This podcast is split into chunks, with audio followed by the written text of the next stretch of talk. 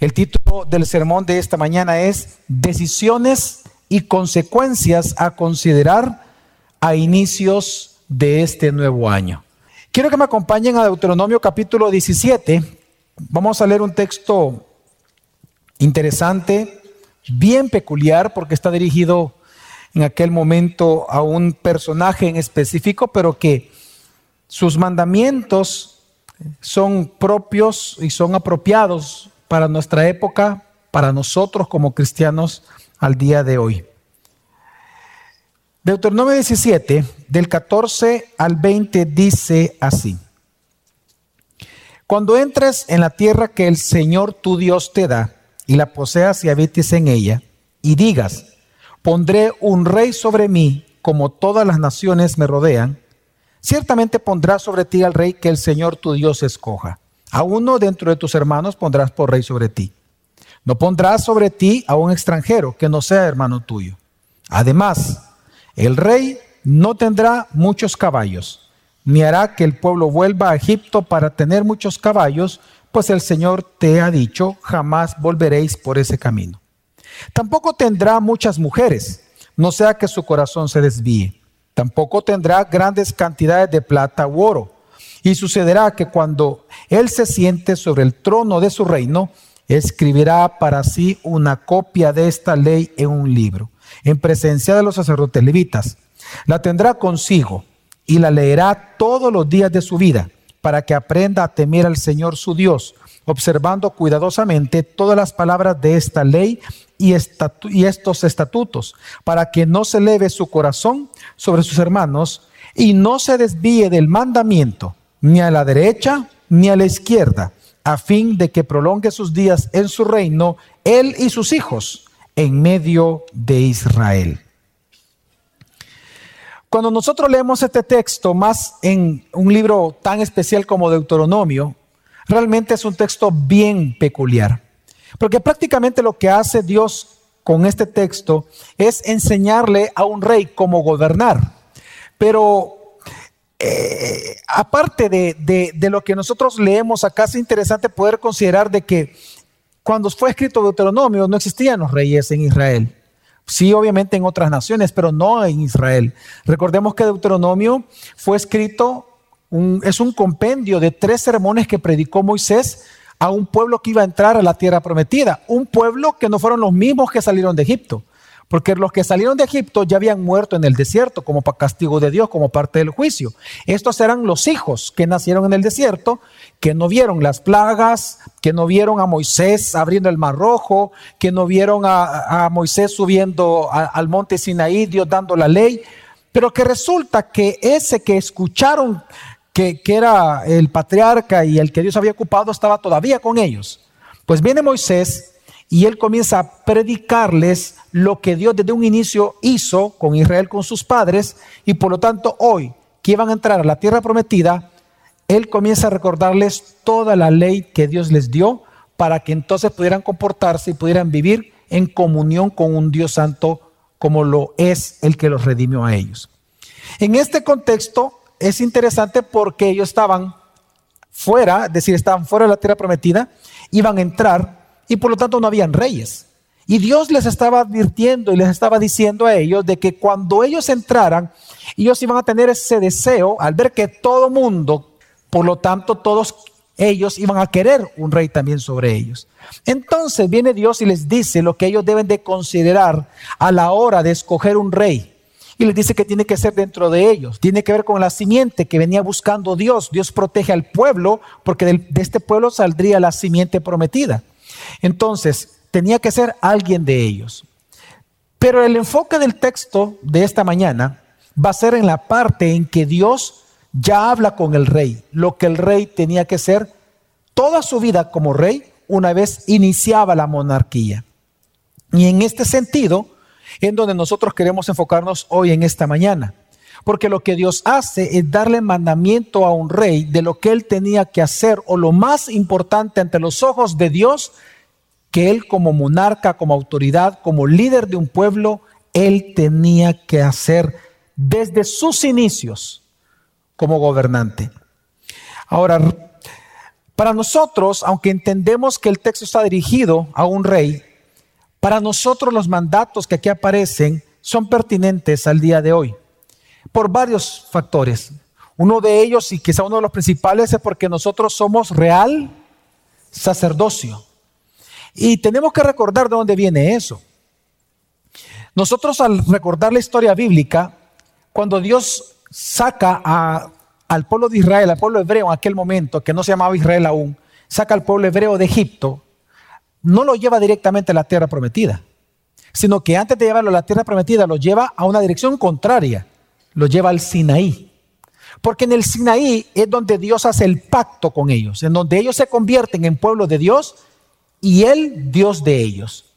En ese momento en que entra en una relación de pacto en donde Dios de todas las naciones de la tierra a ellos los toma como su pueblo y como sus hijos, Dios les da los mandamientos.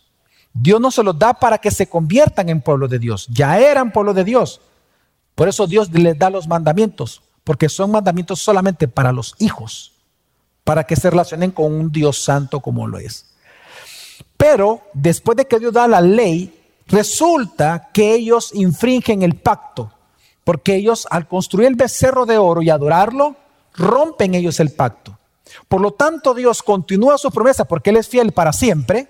Él continúa sus promesas, pero ya no a través de un Israel nacional, sino que a través de un Israel remanente, un Israel dentro de Israel. Que es lo que vemos ya en Romanos 9, que Pablo dice de que el Israel de Dios no es el Israel nacional, sino que es el remanente, es decir, apuntando desde ahí hacia lo que hoy llamamos creyentes o cristianos. Entonces, en este contexto histórico, nosotros vemos de que cuando ya viene Jesús, Cristo o en Cristo, Él como sumo sacerdote según el orden de Melquisedec, así como Melquisedec fue un rey y un sacerdote que no tiene genealogía en la Biblia, así Jesús es sumo sacerdote de Dios, pero no, no viene de una línea sacerdotal, sino que su sacerdocio viene de parte de Dios, porque así fue Melquisedec.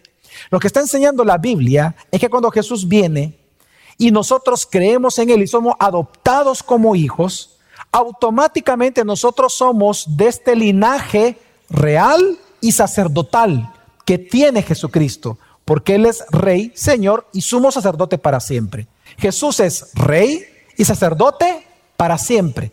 Cuando alguien cree en Él, como es adoptado como hijo, entra en este linaje de realeza y de sacerdocio, algo que Dios quería con el pueblo de Israel en el antiguo pacto, porque cuando lo llama al Sinaí, les dice, expresa el deseo y les dice Dios que Él quiere que ellos se conviertan en un pueblo de reyes y sacerdotes. Pero como apostataron, esto queda al remanente. Ahora ese remanente, hablando de nosotros, somos todos los cristianos en el mundo. Entonces, todos los que estamos aquí sentados somos reyes y sacerdotes iniciando un nuevo año. A inicio de un nuevo año siempre hay preguntas. ¿Qué tendríamos que hacer? Lo interesante del texto que viene Dios y hablando con su pueblo, y al final si uno lee bien, le está hablando, es cierto, de alguna manera al rey, pero le está hablando al pueblo directamente. Cuando lee ya, ya despacio el texto, vemos que es al pueblo al que Dios le está hablando. Entonces, acerca del rey, de cómo tenía que vivir el rey. Por lo tanto, los mandamientos son pertinentes para nosotros hoy. Y, es interesante, hermanos, porque si nos damos cuenta, entre las muchas cosas que Dios pudiera enseñarnos a nosotros, o que pudiera enseñarle, en este caso, a un rey, a un pueblo, si para mí Dios pone cuatro o cinco puntos acá, es porque obviamente es lo más importante para él. Y es interesante que el texto está dividido en dos grandes partes. Lo que el rey no debe de hacer y lo que el rey sí debe de hacer. Así que siguiendo ese, ese orden, nosotros, pues vamos nosotros ahora a hablar acerca de lo que no debemos de hacer por cuanto somos ese real sacerdocio y lo que sí debemos de hacer como real sacerdocio. Ahora, solamente para terminar un poco la idea y, y no dejar este punto en el aire, un real sacerdocio porque así lo dice Primera de Pedro, que somos real sacerdocio, tiene dos grandes funciones. La primera función de nosotros como, como pueblo de Dios, bajo, esa, bajo ese título, es que así como en el Antiguo Testamento los sacerdotes ofrecían sacrificios, sacrificios animales para el pueblo, en el nuevo pacto nosotros ofrecemos sacrificios ya no animales, sino sacrificios espirituales. Los sacrificios espirituales que menciona Pedro, que menciona Hebreos y otras cartas más, estos sacrificios espirituales que menciona Corinto también son la alabanza, el cantar, la oración, la adoración al Señor, el congregarnos, el discipulado, la lectura, el estudio de la palabra. Todo esto Dios lo considera sacrificios espirituales que presentamos nosotros los hijos de Dios como sacerdotes delante de Él. Pero como reyes, es decir, como real sacerdocio, como parte de la realeza, nuestra función es proclamar el reino de Dios.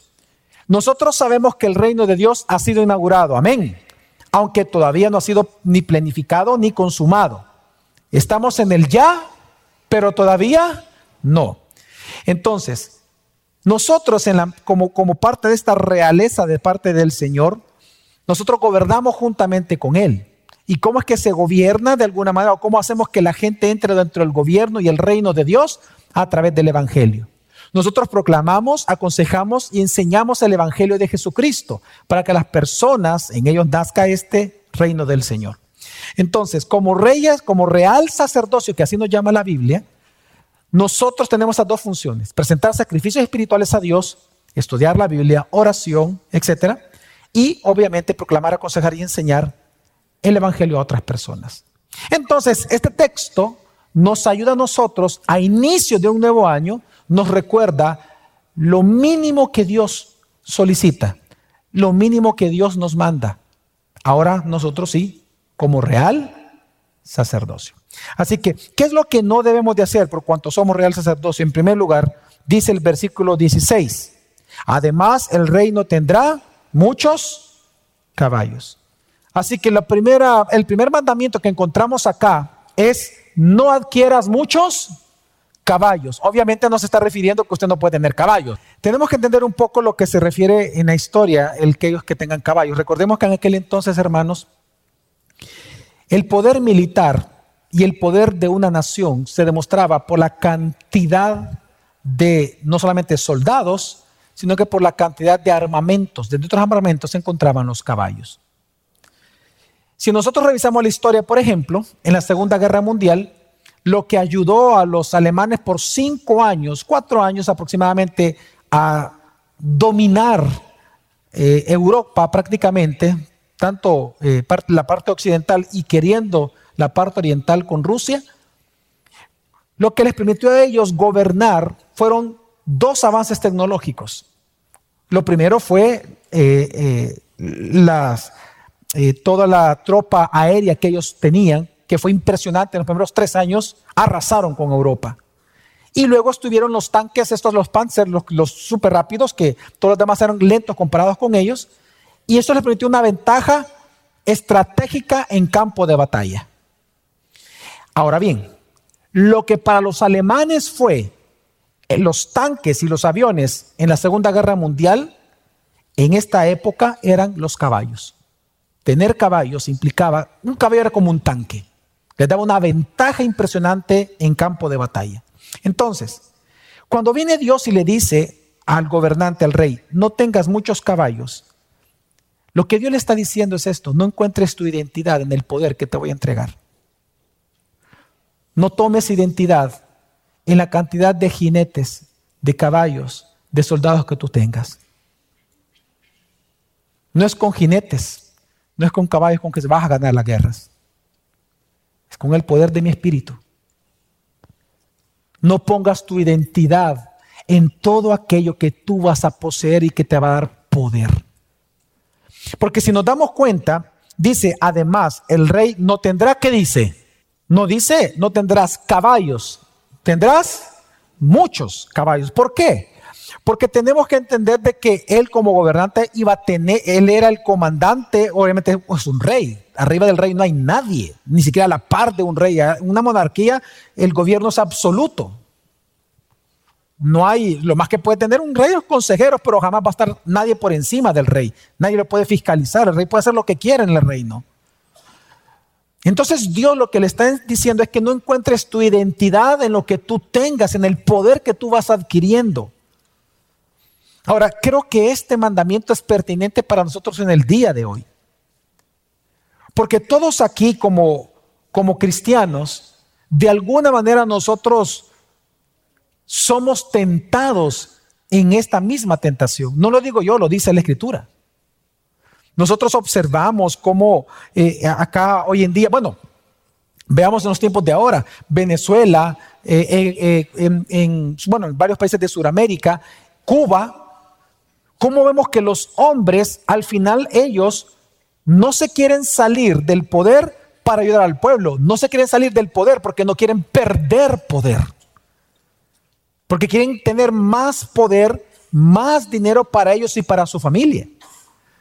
Entonces, la tentación de ocupar el poder para beneficio personal únicamente y no para otros propósitos divinos, la tentación es bien alta en todos los seres humanos. Y aquí no tiene que ver con que con su edad ni tiene que ver con que si usted eh, es un rey o no es un rey.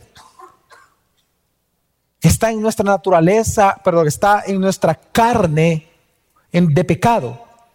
Jesús nos advirtió de eso. Aquí cada uno de ustedes en este nuevo año va a enfrentar la tentación de querer poner su identidad en aquello en que usted puede lograr o en aquello en que usted hace. Por ejemplo, hay algunos que ponen su identidad en su carrera, en su función o en la posición social que tengan, o en la posición que tengan en su trabajo. Mientras que Dios te dice, tú no eres lo que haces, tú eres mi hijo. Tu identidad no tiene que estar en lo que tú haces. Tu identidad tiene que estar en lo que tú eres. Tú eres un hijo de Dios. Pero la tentación de que nosotros depositar nuestra identidad en lo que hacemos nos va a llevar a tomar decisiones completamente equivocadas y contrarias a la escritura. Jesús nos advirtió. En Mateo, por ejemplo, 20, del 20 al 21, veamos una historia sumamente interesante con la cual Jesús nos instruye en este punto. Él dice, dice la escritura Mateo. Entonces se le acercó la madre de los hijos de Zebedeo con sus hijos, postrándose ante él y pidiéndole algo. Aquí estamos viendo la actitud de una mamá. Una mamá siempre va a ver más guapo a sus hijos que los demás, va a ver más inteligente y lo más bueno de todo el mundo, ¿sí o no? Porque dice la Biblia que voz de clemencia hay en su boca. La mamá siempre van a rogar por sus hijos. Aquí vemos una mujer que llega donde Jesús y le llega a pedir algo, dice Mateo. Que ese algo es bien gracioso para mí, porque Mateo no está preparando para, para apreciar algo increíble que le pidió la mamá. Bueno, es una mamá. 21. Y le dijo, le dijo Jesús, ¿qué deseas? Ella le dijo, ordena que en tu reino estos dos hijos míos se sienten, uno a tu derecha y el otro a tu izquierda. ¡Wow! Increíble, ¿no? Y es impresionante porque lo que, lo que estamos viendo aquí es que cuando ella interpretó que el Mesías traería el reino, ella no pensó nunca en nadie, no pensó en el beneficio de la sociedad, no pensó en el beneficio de los súbditos de este nuevo reino, pensó en sus hijos directos, que estos adquieran poder. Y es tan, tremendo que, sigamos la lectura, 22 dice, pero respondiendo Jesús le dijo, no sabéis lo que pedís. ¿Podéis beber la copa que yo voy a beber? Le preguntaron a ellos y ellos le dijeron, sí podemos. Y si usted sigue la lectura, porque no está aquí en pantalla, Jesús les dice, sí, ciertamente, es más, van a beber la copa que yo voy a tomar. Claro que sí. Pero de que, de, que alguien esté mío a la derecha o a la izquierda no depende de mí, depende de mí, Padre. La copa es la cruz. La copa representa el sufrimiento. Entonces la enseñanza es increíble en este texto. Lo que está enseñando aquí la Biblia es que mientras Jesús buscaba a través del sufrimiento servir a los demás, los demás querían evitar el sufrimiento adquiriendo más poder. Y esa es la tentación de los creyentes incluso. Usted va a querer aprovechar y usted va a querer poner su identidad en su poder, en la poca cuota o mucha que Dios le entregue de poder, ya sea un papá, una mamá, lo que sea. No para, la tentación va a ser no para servir a Dios, no para glorificar a Dios, no, no, es para usted tener más, para evitar dolor, para controlar más a sus hijos, o a su esposo, a su esposa, o a sus subalternos, etcétera, etcétera, etcétera. Lo que nosotros vemos aquí es que mientras ellos buscaban poder en el reino, Jesús buscaba servir a través del reino. Y por eso luego Jesús enseña lo siguiente, Mateo 20, 25 a 28 dice, pero Jesús llamándolos junto así les dijo, ah, bueno, ¿por qué los llama junto así? Dice, porque resulta, al llegar la señora y dice esto, dice la Biblia que todos los demás se enojaron Ahora, ¿por qué se enojaron? Seamos francos, ¿por qué se enojaron? Porque también ellos qué? Ah, hermano, todos, nadie se escapa de querer poner su identidad en el poder. Y entonces Jesús ahora viene y enseña y dice, versículo 25, sabéis que los gobernantes de los gentiles, no de los creyentes, sabéis que los gobernantes de los gentiles se enseñorean de ellos y que los grandes ejercen autoridad sobre ellos. No ha de hacer así entre vosotros, sino que el que quiera entre vosotros llegar a ser grande será vuestro servidor, y el que quiera entre vosotros ser primero será vuestro siervo, así como el Hijo del Hombre no vino para ser servido, sino para servir y para dar su vida en rescate por muchos. Jesús no está en contra del ejercicio de liderazgo, Él es el Señor. Lo que Él está enseñando es el propósito por el cual Dios nos da autoridad y es para servir, no para ser servidos. Y esto incluye a los padres. Esto incluye en el caso de los pastores, en el caso de los siervos, en el caso de los diáconos. ¿Para qué Dios entrega poder y autoridad? No para ser servido, para servir. Y es que, dice, para servir y dar su vida en rescate. Parte de las razones misteriosas por las cuales Dios nos da hijos, el, diácono Raúl dijo que son la herencia que Dios nos ha dado, parte del misterio de Dios por lo cual nos da herencia, que son los hijos, es porque, como dice Malaquías, lo que Él quiere es un pueblo de hijos. Es decir, la razón por la cual Dios te da hijos es para que para, a través de tu predicación Él se convierta ellos se conviertan o ellas. Hermanos, los hijos no es para que usted les diga a ellos y los críe conforme a la cultura y, sean los mejores en todo y tengan el montón de pistos del mundo y que se casen perdidamente con gente que no es creyente. No. La razón por la cual Dios le da hijos, la principal función suya como padre es llevarlos a Cristo. Obviamente depende de la conversión, depende de Dios la conversión, no, su, no de usted, pero su deber es llevarlos, es presentarles. Así que en este año, hermanos, usted se va a encontrar con la tentación de encontrar la identidad en la alabanza de otros, en el poder sobre ellos.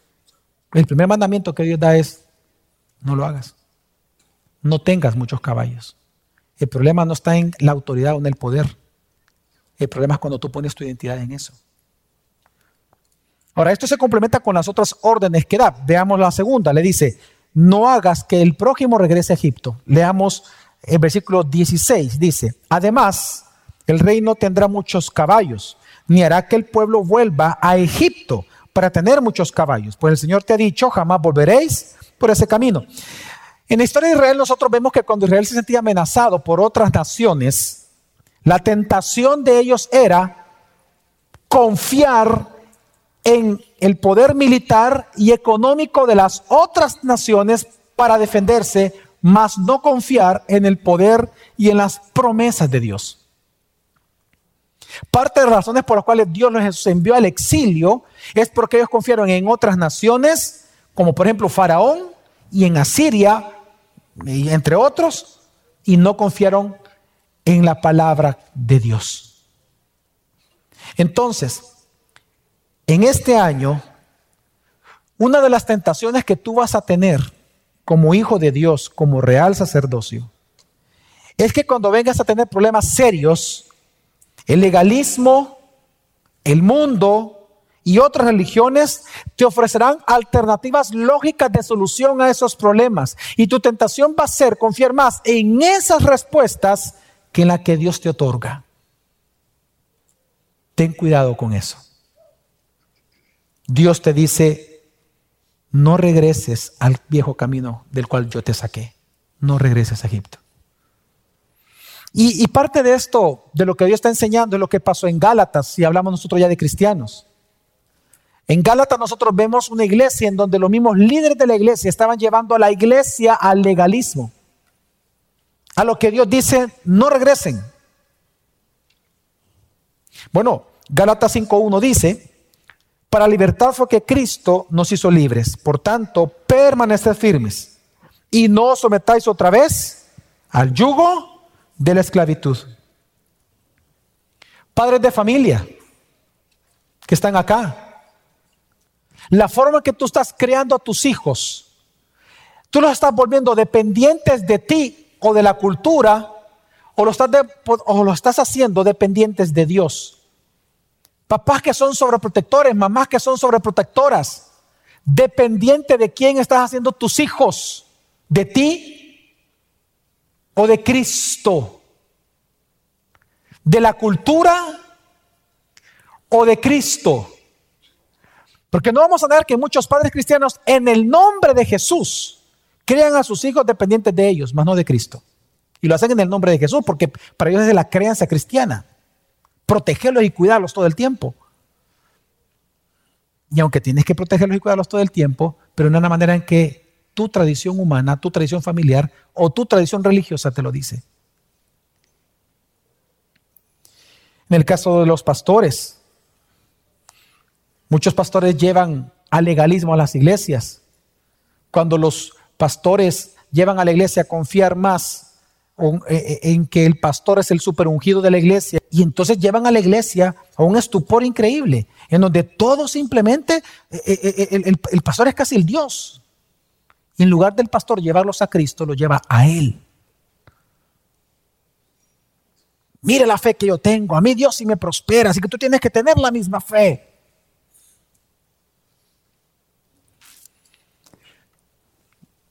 Y así en general.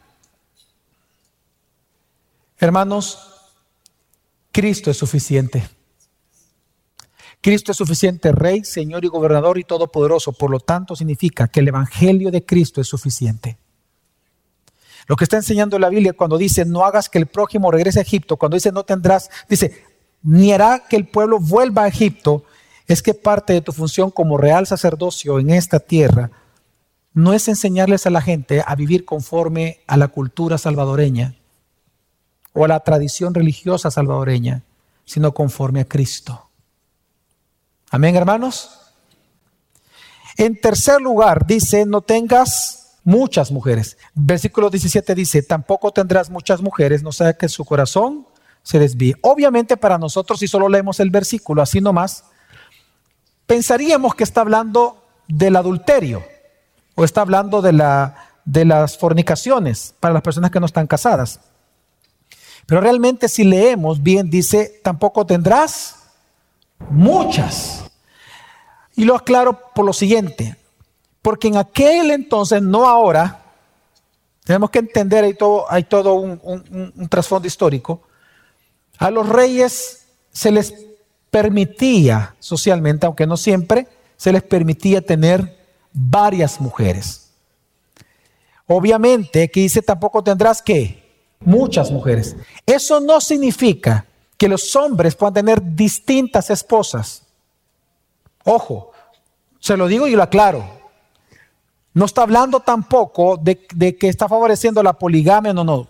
Era algo, una concesión en aquel momento específica, porque habían objetivos para ello. Ya no es así. Pero dice, tampoco tendrás muchas mujeres, no sea que su corazón se desvíe. Ahora, nosotros cuando leemos este versículo pudiéramos pensar que está hablando del adulterio y la fornicación. Y aunque por aplicación práctica para nosotros hoy eso es válido, es decir, que tenemos que cuidarnos obviamente del adulterio y tenemos que rechazar el adulterio, así como la fornicación, contextualmente lo que está enseñando es lo siguiente. Dios le dijo al rey y a los reyes que no tomaran muchas esposas porque tomar las esposas significaba adquirir nuevas alianzas y redes o alianzas con otros reinos a través de estas mujeres. Ustedes han visto que en la historia siempre ha habido pactos de algunos reyes y la manera de sellar estos pactos entre reyes de varias naciones es casando a sus hijos. Es lo que está hablando Dios. Aquí cuando dice, tampoco tendrás muchas mujeres, el sentido es, lo que Dios está diciendo es, es una advertencia no solo contra la idolatría sexual, sino contra el hacer de los círculos de amistades y de, los, de las redes y las alianzas políticas y económicas un fin en sí mismo para prosperar como rey. Lo que Dios está enseñando acá es que no es válido para un rey confiar más en las alianzas, en otros reyes, más que en Cristo, más que en Dios. Y para nosotros esto es muy claro. Es una advertencia contra la lealtad a los hombres, rechazando nuestra lealtad a Dios. Yo creo que entendemos todos esta parte de la historia, ¿no? En aquel momento era común casar la hija del rey o el hijo del rey con su par de otro reinado para que los dos reinos vengan a hacer alianzas fuertes económicas, políticas y militares. Por lo tanto, lo que Dios está enseñando es tu lealtad con quién está. Porque la tentación que tú vas a tener en este año, escucha bien, la tentación que varios van a tener en este año es que en nombre de tus amistades en las noches o tus reuniones sociales en las noches o tus reuniones de negocio y cenas empresariales o cenas de negocio, tú no le vas a querer servir a Dios en este año. Como probablemente algunos de ustedes nunca o el año pasado no le sirvieron a Dios porque no tienes tiempo por tanta cena de trabajo que tú tienes.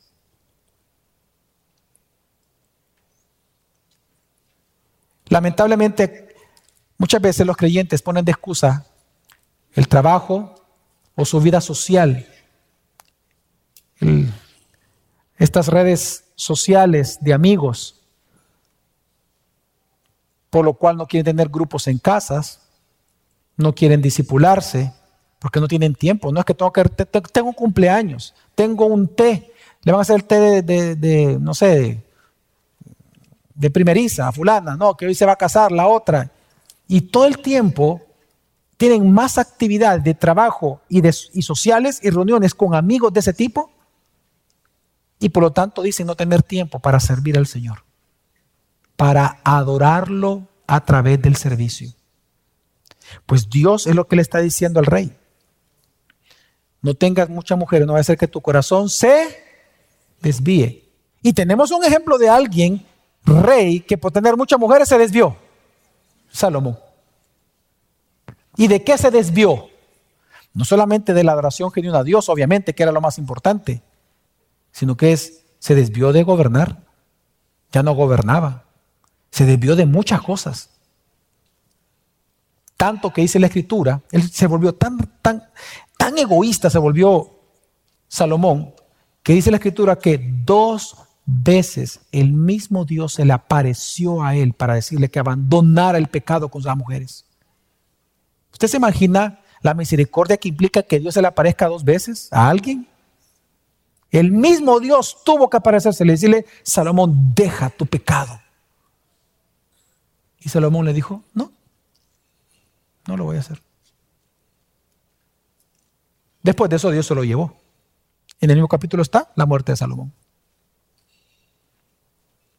Quiero que entiendas que es una cuestión de lealtad.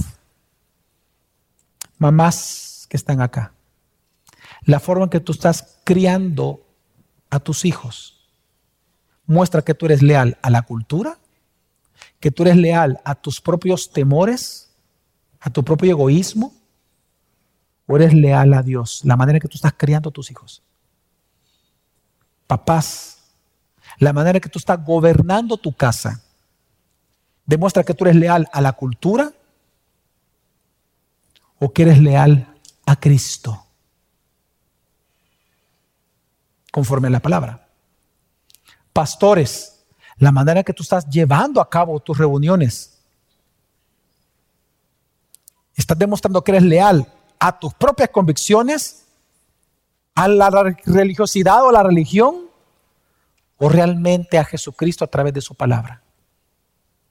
Empresarios, funcionarios públicos, profesionales que están acá, artistas que se congregan con nosotros, todo tipo de personas habilidosas de las cuales Dios los ha hecho sabios.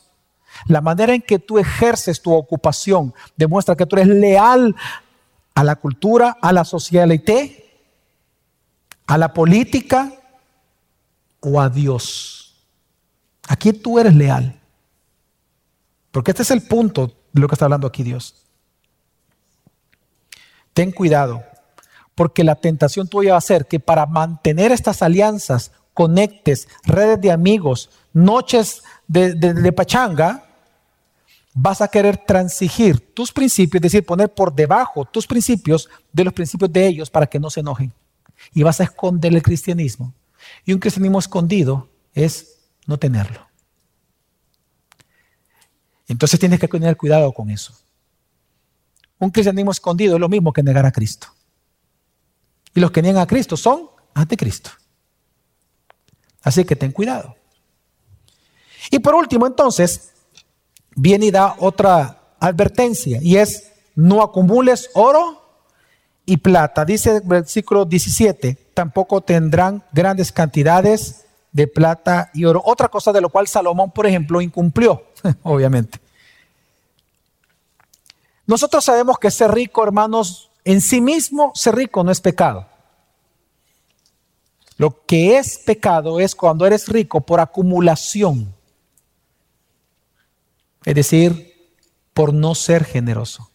Por ser los últimos tiempos, la riqueza tiene que ser usada para tres cosas, según la escritura.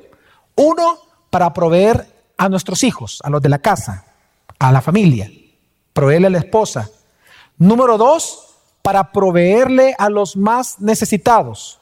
Y número tres, para proveyéndole a la iglesia local donde te congregas, el Evangelio sea propagado porque son los últimos tiempos. En los últimos tiempos la acumulación de riqueza es un pecado tan grave que el misma escritura enseña que esta riqueza, esta acumulación se convertirá en un testigo contra ti en los días de juicio por haber sido acumulado en los últimos tiempos. Entonces, ¿cuál es el punto de este pasaje? Tampoco tendrás grandes cantidades de plata y oro. No dice, no tendrás plata y oro. ¿Qué le dice? No tendrás grandes cantidades. Otra vez, la acumulación, el tema. ¿Cuál es el, entonces, ¿cuál es el punto aquí de Dios? El punto es, no ames al dinero. Ama a Dios. No adores el dinero. Adora a Dios. Ahora, ¿cómo saber si una persona adora a Dios o adora al dinero? Pregúntate dónde estás acumulando tu tesoro. Si estás acumulando en el cielo o en la tierra y ahí tendrás tu respuesta. ¿Por qué? Jesús lo dijo. En Mateo capítulo 6, dentro del Sermón del Monte, versículos 1 al 21, Jesús dijo, no os acumuléis tesoros en la tierra donde la polilla y la rumbe destruyen y donde ladrones penetran y roban, sino acumulaos tesoros en el cielo donde ni la polilla ni la rumbe destruyen y donde ladrones no penetran ni roban. Es decir, solo hay dos lugares donde tú puedes acumular tesoros, o en la tierra o en el cielo. En el cielo es dando, las tres formas que les mencioné. En la tierra es no dando nada y simplemente para ti todo. Ahora bien, cuando Dios dice esto, cuando Jesús dijo esto, Él agrega y dice y termina diciendo el versículo 21, porque donde está tu tesoro, allí estará también tu corazón. Ojo, Jesús no dijo, en este texto no lo dice, no dice, guarda tu corazón. Tú no puedes interpretar este texto así. Él no está diciendo, guarda tu corazón, no. Él está diciendo, guarda tu tesoro. Observa dónde acumulas el tesoro. Porque donde está tu tesoro, al tesoro que tú tengas, siempre le va a seguir tu corazón, tu adoración. ¿Cómo tú puedes saber como cristiano si en verdad tú estás adorando a Dios y no al dinero ahorita? ¿Dónde estás acumulando más? Si tu preocupación para este nuevo año es mejor trabajo, más ganancia, más dinero para... Y lo único que hay en tu, lo único que hay en tu mente es, no, esta casa, vamos a hacer esta casa más grande, voy a tener esto aquí, allá, voy a para, para mis hijos y allá y está, lo cual dentro de la cultura es lógico pensar, pero si en todo ese deseo, afán y obsesiones no aparece la propagación del Evangelio, hermano, quiero decirte que tú estás adorando el dinero y no a Dios. Porque donde tú estés acumulando, ahí lo que sigue es tu corazón. Así que lo que dice aquí es, cuida donde estás acumulando. Porque tu corazón ahí va. No es al revés. Hay otros textos donde dice que Dios, Dios nos dice que debemos de guardar nuestro corazón, pero no en este texto. El punto aquí no es el corazón. El punto aquí es la riqueza. ¿Dónde la acumulas?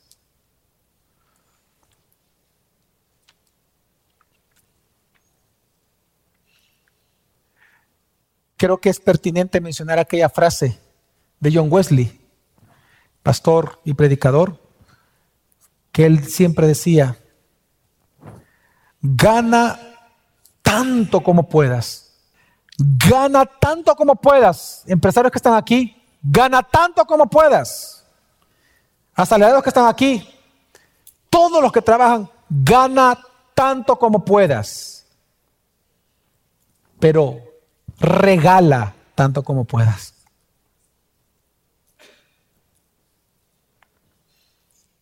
Y el pastor John Wesley decía eso. Y creo que es muy sabio. Gana tanto como puedas en este año, pero regala tanto como puedas también. Amén. No acumules oro y plata. No es para acumular, es para usarla, para gloria de Dios. Amén, hermanos. Entonces, esto es lo que no hay que hacer. La pregunta es, ¿qué sí tenemos que hacer como real sacerdocio? Y es un solo mandamiento que Dios da y tres razones por lo cual hacerlo. Dice así, del 18 al 20, dice, y sucederá que cuando Él, es decir, el rey, se siente sobre el trono de su reino, escribirá para sí una copia de esta ley en un libro, en presencia de los sacerdotes levitas. La tendrá consigo y la leerá todos los días de su vida. ¿Para qué? Y da tres razones. Número uno, para que aprenda a temer al Señor su Dios, observando cuidadosamente todas las palabras de esta ley y estos estatutos. Número dos, para que no se eleve su corazón sobre sus hermanos. Y número tres, y no se desvíe del mandamiento ni a la derecha ni a la izquierda, a fin de que prolongue sus días en su reino, él y sus hijos en medio de Israel. Lo primero que tenía que hacer un monarca en Israel a la hora de ser instituido como monarca no era escoger los ministros, su gabinete. Esa no era la principal función de él. Era sentarse a escribir toda la escritura de su propia mano, copiarla. Y en esta copia es la que él iba a leer para toda su vida. Es como que si hoy nosotros, cada uno comenzara a escribir desde Génesis 1 a copiarlo en un cuaderno, ¿verdad? En varias hojas, y usted termine con Apocalipsis. Usted lo manda a empastar y eso que usted escribió con su mano y con su letra, no en computadora, sino que con su mano, es lo que usted leyera y trajera aquí, que usted leyera en su casa. Sería impresionante, ¿no? Para empezar, ¿no? Pero ¿por qué Dios le, pide al rey que era su función principal? Es que miren, es impresionante, para mí impresiona esto porque él no le dice, mira, para gobernar vas a tener que hacer esto, esto, otro, y equipo, y tales leyes, hacer tanto, poner 50k, tanto magistrado. No, no, le dice, lo más esencial para un gobernante, mi palabra. ¿Quieres gobernar? Mi palabra. ¿Quieres ser papá? Mi palabra. ¿Quieres interpretar qué es ser mamá? Mi palabra. ¿Quieres, ¿Quieres ser pastor? Mi palabra. ¿Quieres servirme? Mi palabra. La palabra de Dios es suficiente y nos habla de toda la voluntad de Dios. Entonces, tres razones da Dios por las cuales él tenía que hacer esto, copiar. Ahora, hay una discusión de que si solo era el libro de Deuteronomio o todo el Pentateuco. Obviamente, por los hechos históricos, sabemos que ellos copiaban prácticamente todo el Pentateuco con su propia mano y era lo que ellos leían todo el tiempo. Ahora, tres razones. La primera es, dice, para temer a Dios y para que no, te, no, no, no, no abandones tu obediencia. Y es que tiene sentido. El temor a Dios surge de cuando nosotros le conocemos. Nadie puede temer a alguien que usted no conozca. El temor a Dios, yo respeto lo que digan las teologías sistemáticas, pero cuando uno hace teología bíblica del temor a Dios, uno se da cuenta que el temor no es como lo dicen las teologías sistemáticas que lo califican como respeto a Dios. No, no. El respeto a Dios es consecuencia del temor a Dios. El temor a Dios es aquel pavor que surge en el corazón de una persona cuando conoce a Dios y se ve a sí mismo, cuando ve la grandeza de Dios, la santidad de Dios, la justicia de Dios, las perfecciones de Dios y ve la necesidad de uno que tiene de ese Dios. Ese ese pavor que surge en nuestro corazón ante el conocimiento de las perfecciones de Dios a eso la Biblia le llama temor. ¿Por qué temor? Porque cuando tú lo comienzas a conocer es cuando tú sabes qué tienes que hacer delante de Dios y qué no tienes que hacer delante de Dios. Comienzas a saber cómo relacionarte con ese Dios santo, justo, misericordioso y compasivo que se va revelando a través de la escritura para nosotros. Entre más conocimiento tengas de Dios, palabra, por eso le manda a escribir, entre más conocimiento tengas de Dios, más temor de Dios habrá y mayor conocimiento de ti mismo. Por lo tanto, para temer a Dios, es decir, para evitar practicar el pecado, tú necesitas estudiar la Biblia todos los días de tu vida. ¿Cuántos son real sacerdocio? ¿Qué necesitas hacer para ejercer tu real sacerdocio? ¿Qué tienes que hacer, hermano? Leer y estudiar el qué? La palabra. Y lo repito, leer y estudiar. No solo leerla, leer y estudiar la palabra. Número dos, la segunda razón le dice, para que no se eleve tu corazón sobre tus hermanos o contra tus hermanos. La arrogancia y la altivez solo puede ser gobernada por la sabiduría de Dios, no por la sabiduría del hombre. Tú puedes hacer muchas técnicas para controlar tu ira, tu orgullo, tu enojo, tu arrogancia, lo único que puede dominarla es la sabiduría de Dios. Tú necesitas la Biblia para darte cuenta que el único Dios verdadero es Dios, no tú. Él es el que gobierna, no tú. Y cuando uno entra en esa relación de humildad ante el Señor, entonces uno puede relacionarse con los demás como iguales a ti. Y me refiero si eres papá, si eres mamá, si eres jefe, tu relación con los demás va a ser exactamente igual. Y por eso es interesante cómo le llama aquí. No le pone Dios para que no se eleve tu corazón sobre tus súbditos. ¿Cómo le dice el rey? Tus hermanos. No se te olvides, son tus hermanos. Tú no eres lo que haces. Cuidado con poner tu identidad en el reinado. No, tú no eres lo que haces. Tú no eres abogado. Tú no eres, no. Tú eres hijo de Dios. Y al que tú le sirves y al que te paga por tus servicios, también él, si él es hijo de Dios, él es tu hermano. Trátalo como tal. ¿Me voy a entender, hermanos? Y en tercer lugar, ¿para qué? Para que no se desvíe del mandamiento. Hermanos, lo que evita que tú creas las mentiras de la cultura de hoy emergente, de las teorías eh, antiteístas, de la, o la ciencia atea, de religiones anticristo que hay en El Salvador, lo que va a evitar que tú creas las mentiras de todos ellos es la palabra de Dios. La palabra de Dios es la que revela la realidad de las cosas. Tú vas a interpretar la realidad a través de la escritura. No vas a interpretar la escritura a través de la realidad o de la ciencia, es al revés. ¿Cómo tú sabes qué es ser papá y mamá? Te lo revela la Biblia. La realidad llamada a ser papá, a ser mamá, para aquellos que se van a casar en este año. Pero lo único que nos puede revelar la realidad de lo que es el matrimonio, para qué sirve el propósito, identidad, naturaleza, etcétera, es la palabra. A eso nos referimos con que la palabra revela la realidad de las cosas. ¿Tú quieres entenderte como mujer? ¿Tú quieres entenderte como hombre? La palabra. ¿Quieres entender para qué el trabajo? La palabra. ¿Quieres saber cómo, cómo reaccionar ante eventos específicos? La escritura. La palabra es la que nos ayuda a interpretar lo que sucede a nuestro alrededor. ¿Cómo interpretar lo que está pasando actualmente en el mundo? Lo que está pasando en Irán, Estados Unidos y, en Hong Kong, que también Estados Unidos tiene ahorita dos frentes. Los chinos comunistas que, no quieren que se meta a ayudarle a Hong Kong para evitar el comunismo y en Irán actualmente que está amenazándolo. Él tiene dos frentes ahorita, los chinos comunistas y Irán. ¿Cómo interpretar esa realidad? La Biblia. ¿Cómo interpretar lo que está pasando en nuestro país? La Biblia. La Biblia nos ayuda a entender el porqué, la identidad y la naturaleza de las cosas. Si tú no la estudias, tú vas a empezar a creer mentiras. Hermano, pretender vivir nuestra nueva vida en Cristo sin leer y estudiar la Biblia es un engaño de tinieblas y un camino libre para nosotros ser nosotros mismos, nuestros propios becerros de oro. Tenga cuidado de eso.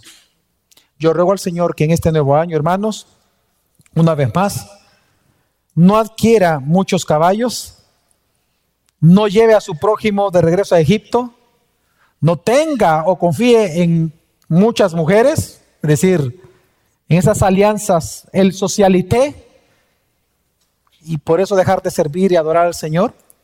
No acumule oro y plata, sino que por el contrario, estudie, lea, ame la palabra del Señor. Amén, hermanos. Vamos a orar.